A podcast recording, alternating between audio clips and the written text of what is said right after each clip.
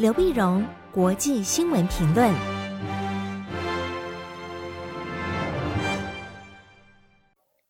各位听众朋友，大家好，我是台北东吴大学政治系教授刘碧荣。今天为您回顾上礼拜重要的国际新闻呢，第一个大块的新闻当然还是乌克兰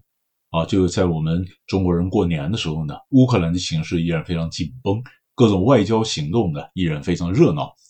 在上个礼拜二，二月一号大年初一的时候呢，美国国务卿布林肯跟俄罗斯外长拉夫罗夫通了电话。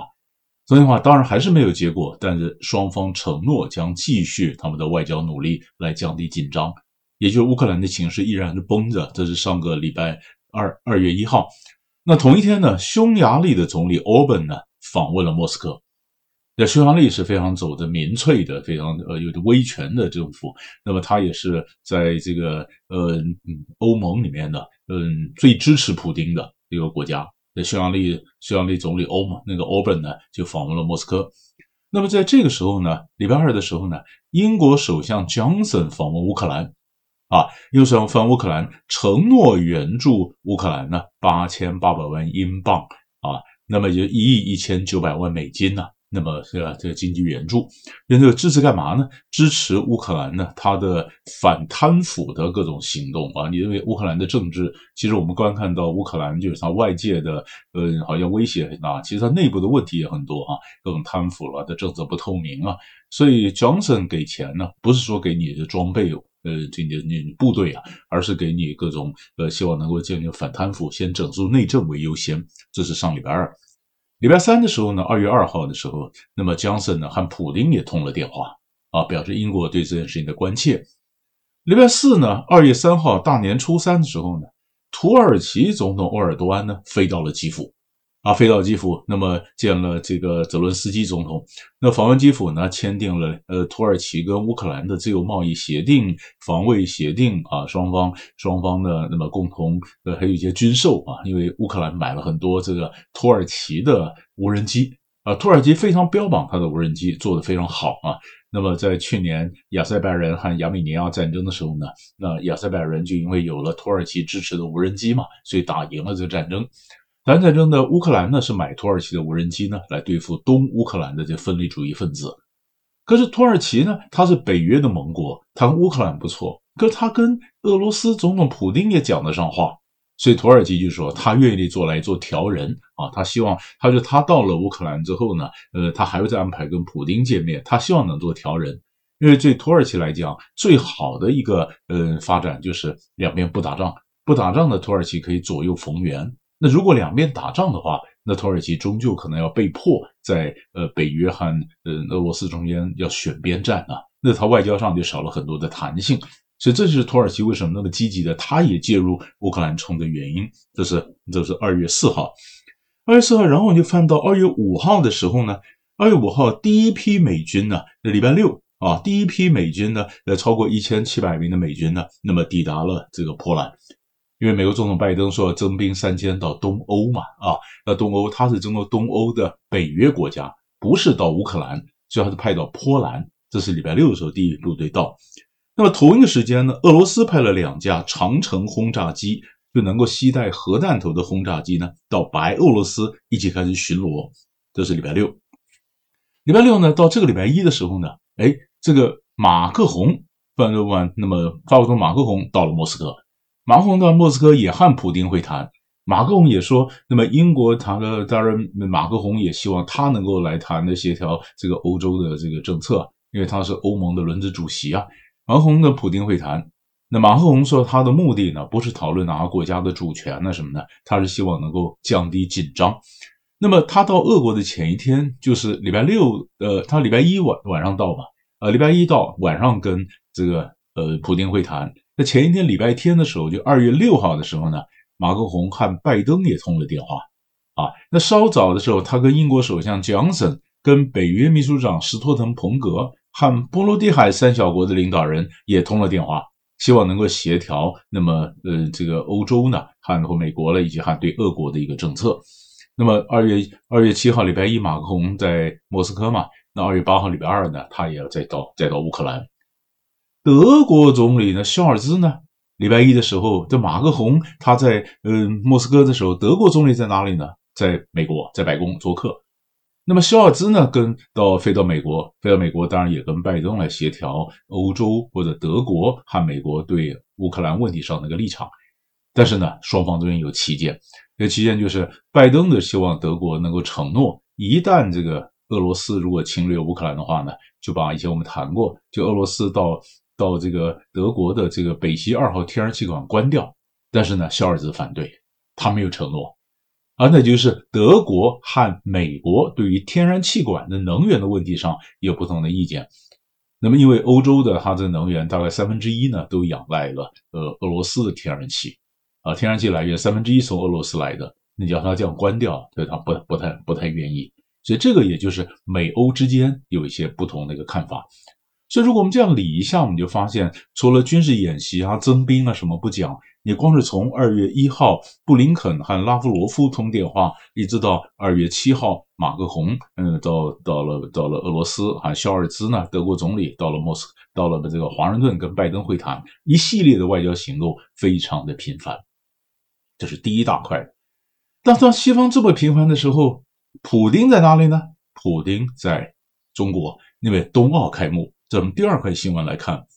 二月四号礼拜五晚上，大年初四的时候呢，北京冬奥开幕。北京冬奥开幕呢，虽然美国或西西方国家呢，他们要嗯，就是外外外交上啊，就是外外外交上背个冬奥，他运动员都参加嘛。可是还是很多国家的领导人参加了，有九十一个国家，超过两千八百名选手参加啊。那么有七类运动，十五大项，一百零九小项。那么，六十六国地区和国际组织派了代表来参加北京的开幕典礼。开幕典礼呢，当然这次开幕典礼呢，你说是呃政治还是体育呢？当然每一个人都讲说，呃，政治不应该干涉体育，但是政治当然就是体育，当然脱不了政治，脱了政治。所以这里面可以看到，那中国大陆也将展现第一个，他是这么多人参加，然后最后呢，最后的火炬手啊。就是，就是他火就是就是火的火炬手呢。那么这是维族的运动员，是维维族新疆维族的运动员呢。伊拉木江啊，他是两千零一年生的一个越野滑雪运动员。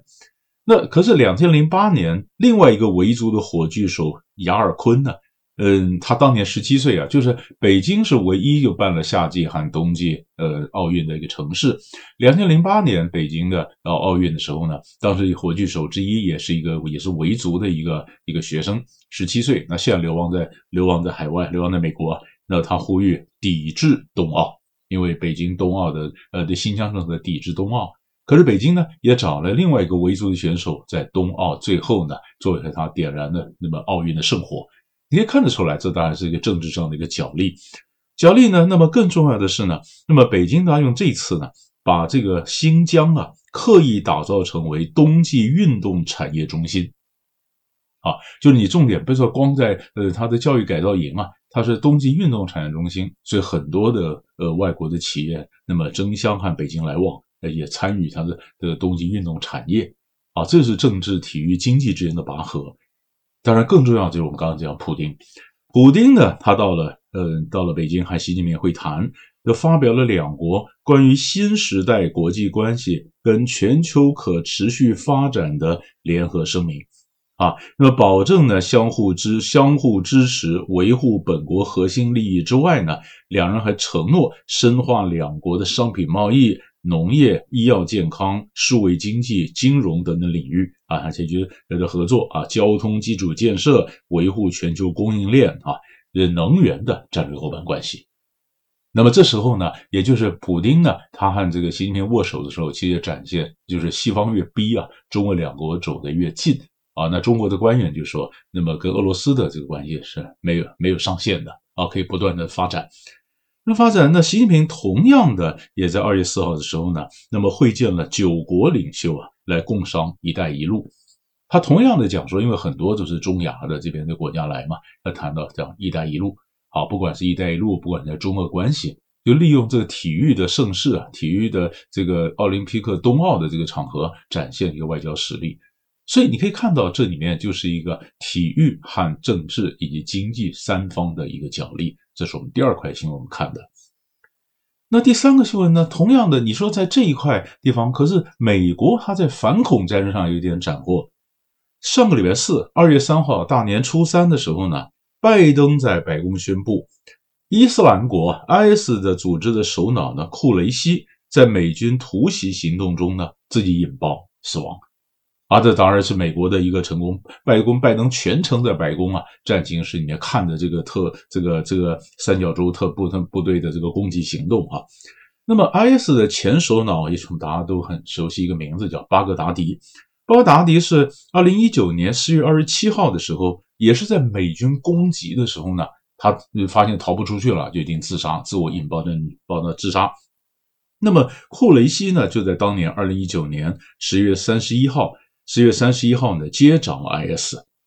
那库雷西这次为什么会在会在这个行动会会暴露出来呢？因为上个月底他亲自下令夺回一个监狱，结果下令就他下令夺回监狱，他动了，动了以后就露出行动的破绽，被人发现他在他在伊德里布省叙利亚北部伊布伊德里布省啊，在那边有移动，所以 Delta 这个三角洲部队呢开始部署，就发动突击，那么呃这个就是把他最后呢歼灭了。啊，那当然对伊斯兰国来讲，那是一个创伤。可是这个这个行动呢，美国胜利，但是伊斯兰国还没有完全消灭，所以这个呃行动还必须继续下去啊，就是反恐行动继续下去。